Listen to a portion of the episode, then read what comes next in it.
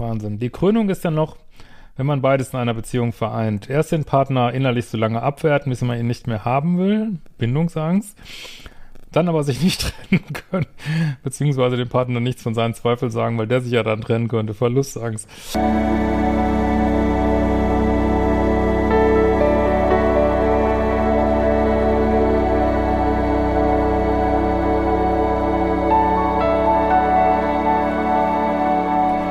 Hallo ihr Lieben, Christian Schemmer, Paartherapeut, Diplompsychologe und dies ist mein Blog über Dating, und Liebe.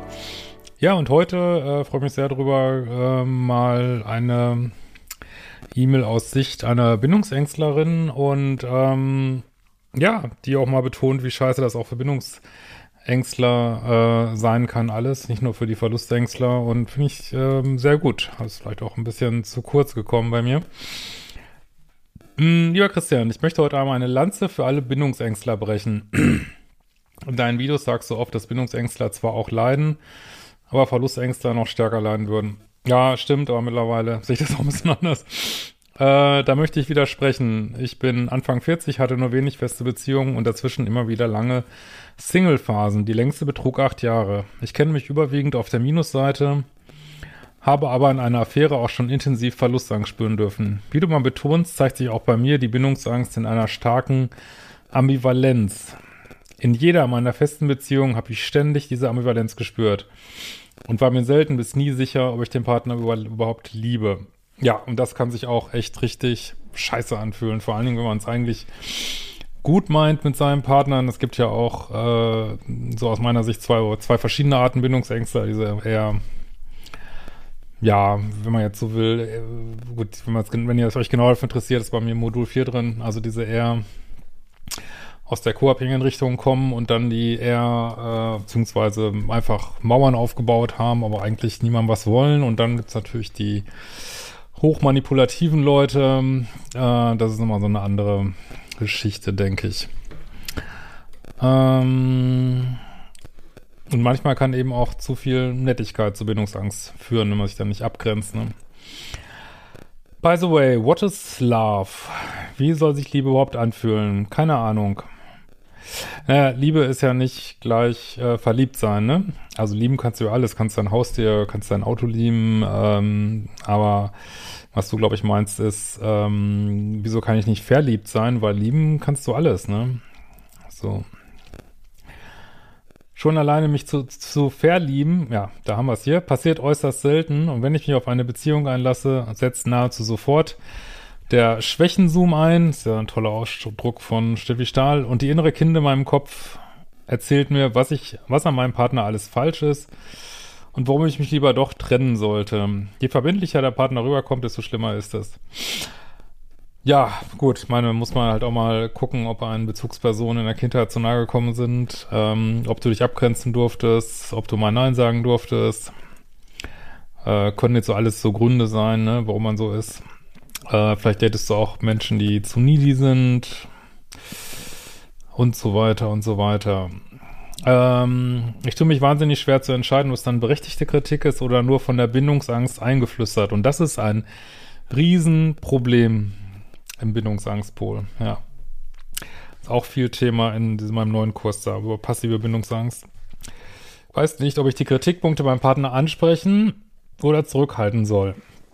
Je nachdem, ob es berechtigt ist oder nicht. Also auf jeden Fall ist äh, viel Kommunikation eine gute Idee. Ja, ich glaube, da kommt man nicht drum rum. So verharre ich in einer Art Erstarrung, Rübelei und entferne mich meilenweit von meinem Partner. Ich bin mit Hilfe einer Gesprächstherapie und deinen Kursen schon vielen inneren Prozessen bei mir auf die Schliche gekommen. Dennoch quält mich auch in meiner aktuellen Beziehung diese altbekannte innere Zerrissenheit. Ja, du kannst ja auch überlegen, ob das Beziehungsmodell das Richtige ist für dich, ne? Oder ob du ein anderes Beziehungsmodell brauchst, ne? Auch eine Möglichkeit, ne? Es ist wirklich total frustrierend, immer und immer wieder zu zweifeln und alles in Frage zu stellen. Ich wünsche mir so sehr, dass die Gefühle einfach mal bedingungslos wie bei einem Verlustängstler fließen.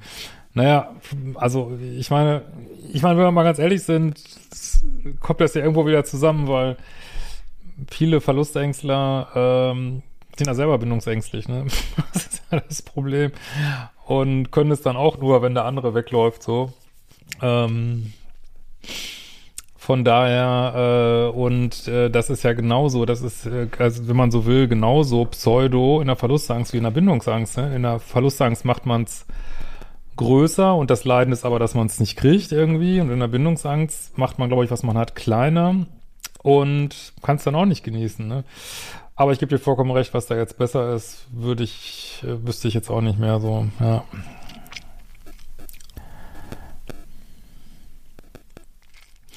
Ein einziges Mal durfte ich in einer Affäre diese überschwänglichen Gefühle erleben. Der Mann hatte mir von Anfang an klar kommuniziert, dass er lediglich eine Affäre und nichts Festes möchte. Ja, aber ganz ehrlich, also ist ja auch eine Möglichkeit, ob das für dich ein Modell wäre, ne? Oder offene Beziehung oder oder oder oder Mingle, ne? Oder also so dieses Zwischending zwischen Single und Beziehung oder vielleicht ist auch Affären das Richtige für dich, ne? Also da muss man auch mal so out of the box denken. Ne? Äh, solche intensiven Gefühle zu spüren, war für mich wie ein Geschenk. Ähm, das war für mich der perfekte Rahmen, um mich zu öffnen und Hals über Kopf zu verlieben. Als es dann zu Ende war, habe ich sehr gelitten und richtig getrauert. Es war aber trotz allem Schmerz eine unfassbar wertvolle und schöne Erfahrung für mich, so starke Gefühle empfunden zu haben. Ja, es sind starke Gefühle, es sind aber auch, wie ich immer ganz gern sage, chemische Gefühle, ne? Das darf man nicht vergessen, ne? Also dieser, dieser ganze Mix von, von äh, Dopamin und Stresshormonen und hat so mit ruhigen, warmen Liebesgefühlen, glaube ich, nicht so viel zu tun. Ähm, darum sage ich, ein Herz für Bindungsängstler. Bin ich komplett dabei. Also bei mir sind auch alle willkommen, die an sich arbeiten wollen, irgendwie, solange man ähm, da ein ehrliches Anliegen hat und nicht, äh, wie manche bei mir auch manchmal im Support, so einige wenige völlig die Fassung verlieren und rumwüten, sind bei mir alle natürlich herzlich willkommen. Ähm, genau, habe ich deswegen, gibt es ja bei mehr Kurse für Bindungsängste im Grunde genommen als für Verlustängstler, weil äh, eigentlich das auch häufig oft, aber man kann mich mal gar nicht sagen, das hängt so eng zusammen, Verlustangst und Bindungsangst. Man weiß manchmal gar nicht, was jetzt schlimmer ist. Also manchmal finde ich sogar, ich weiß nicht, ob ihr das auch denkt, könnt ihr mal in die Kommentare schreiben, dass so extreme Bindungsängste und extreme Verlustängste, dass sie schon wieder auch eine Menge Sachen gemein haben. Irgendwie so, ne? ähm, ist echt verrückt. Also eigentlich glaube ich, manchmal gibt es nur den Unterschied zwischen irgendwie äh, wackeliges bisschen gestörtes Bindungssystem oder Sicherungsbindungssystem. Ich glaube, das ist der einzige Unterschied, den es gibt irgendwie. Weil, wenn das Bindungssystem erstmal wackelt, dann kannst du in alle Richtungen wackeln, ne? Aber ist kein Grund, Kopf in den Sand zu stecken und ähm, alles hat seine Vor- und Nachteile. ähm, vielleicht bietet sogar ein unsicheres Bindungssystem manchmal mehr Emotionen, kann durchaus sein. Und naja, Die leiden auch total und sind angewiesen auf einen geduldigen, bindungssicheren Partner, an dem sie wachsen, heilen können. Ja, und du darfst dir trauen, mal mehr zu kommunizieren, sonst kommst du da nicht raus. Du musst deine Bedürfnisse lernen zu kommunizieren, auch deine Bedürfnisse nach Abstand, deine, äh, deine Schwächen zoomen, mal vorsichtig anfangen zu kommunizieren, dass, dass du da rauskommst. Ne? Also je mehr man das so, ähm, also natürlich auf eine respektvolle Art, ne? auf eine achtsame, aber je mehr man das so in seinem Kopf immer wieder drauf rumbügelt äh, und das versucht so für sich zu lösen, also dann fängt man schon wieder an, sich zurückzuziehen, ne? wie du hast ja auch geschrieben. Äh, viele Grüße, Damatrichkova.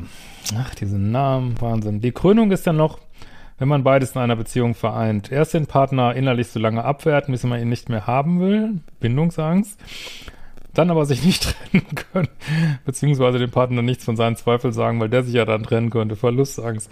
Also das hast du richtig schön ausgedrückt und ist auch so ein moralisches Dilemma das äh, in der Bindungsangst. Ne? und ähm, ja, unter dem natürlich auch dann äh, dein Gegenüber leiden würde. Und ähm, ja, ich glaube mittlerweile auch nicht mehr, dass dass es im Leiter große Unterschiede gibt. Ähm, aber natürlich sollte man jetzt sagen, natürlich sollte man auch hier sieht man jetzt wieder deinen Link zu Verlustangst, solltest du deine Trennungskompetenz ähm, aufbauen und wenn, klar, wenn jetzt alles super läuft, äh, klar, dann wird es natürlich echt schwierig, aber wenn es Probleme gibt, auch Probleme, dass du ja mit deiner Bindungsangst da ins Gehege kommst, solltest du das kommunizieren, ne? Und wenn das nicht geht, müsstest auch du paradoxerweise an deiner, sorry, Trennungskompetenz arbeiten. In diesem Sinne, wir sehen uns bald wieder. Ciao.